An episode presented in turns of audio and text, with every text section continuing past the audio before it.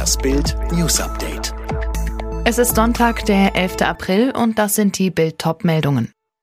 Söder will Kanzlerkandidat der Union werden. Testpflicht für Unternehmen soll kommen. Kritik an Bundesnotbremse wächst.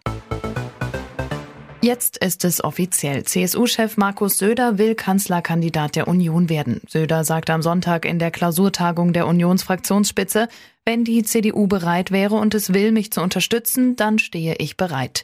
Damit hat Söder erstmals öffentlich seine Bereitschaft erklärt, sich um die Nachfolge von Angela Merkel im Kanzleramt zu bewerben. Er habe mit CDU-Chef Armin Laschet gesprochen, so Söder weiter.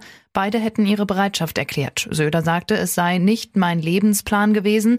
Er habe aber viele Anfragen und viel Ermutigung erhalten. Sollte die CDU ihn nicht als Kanzlerkandidaten haben wollen, dann werden wir ohne Groll gut zusammenarbeiten, so Söder weiter. Mehr Infos zur K-Frage in der Union gibt's auch auf Bild.de. Jetzt soll sie doch kommen, die Corona-Schnelltestpflicht für Unternehmen. In der Bundesregierung gibt es Pläne, den Arbeitgebern ein Testangebot für ihre Mitarbeiter vorzuschreiben. Dafür soll die Arbeitsschutzverordnung verschärft werden.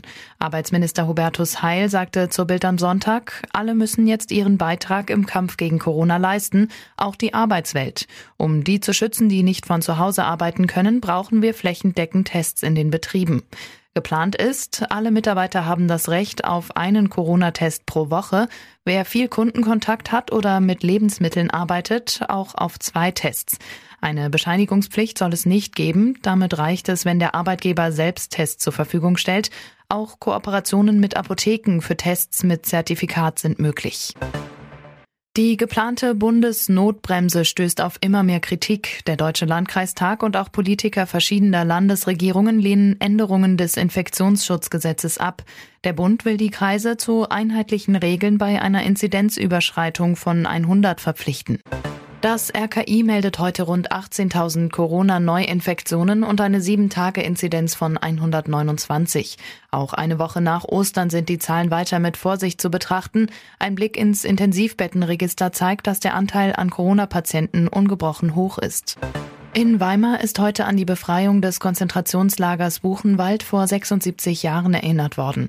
Bundespräsident Steinmeier rief dazu auf, die Erinnerung an die Gräueltaten der Nazis wachzuhalten. Buchenwald stehe für die gesamte Barbarei der Nazis. Die Trauerfeier für Prinz Philipp findet kommenden Samstag auf Schloss Windsor statt. Vorher soll es eine landesweite Schweigeminute geben. Das hat der Buckingham Palace mitgeteilt. Der Mann der Queen war am Freitag im Alter von 99 Jahren gestorben. Alle weiteren News und die neuesten Entwicklungen zu den Top-Themen gibt's jetzt und rund um die Uhr online auf Bild.de.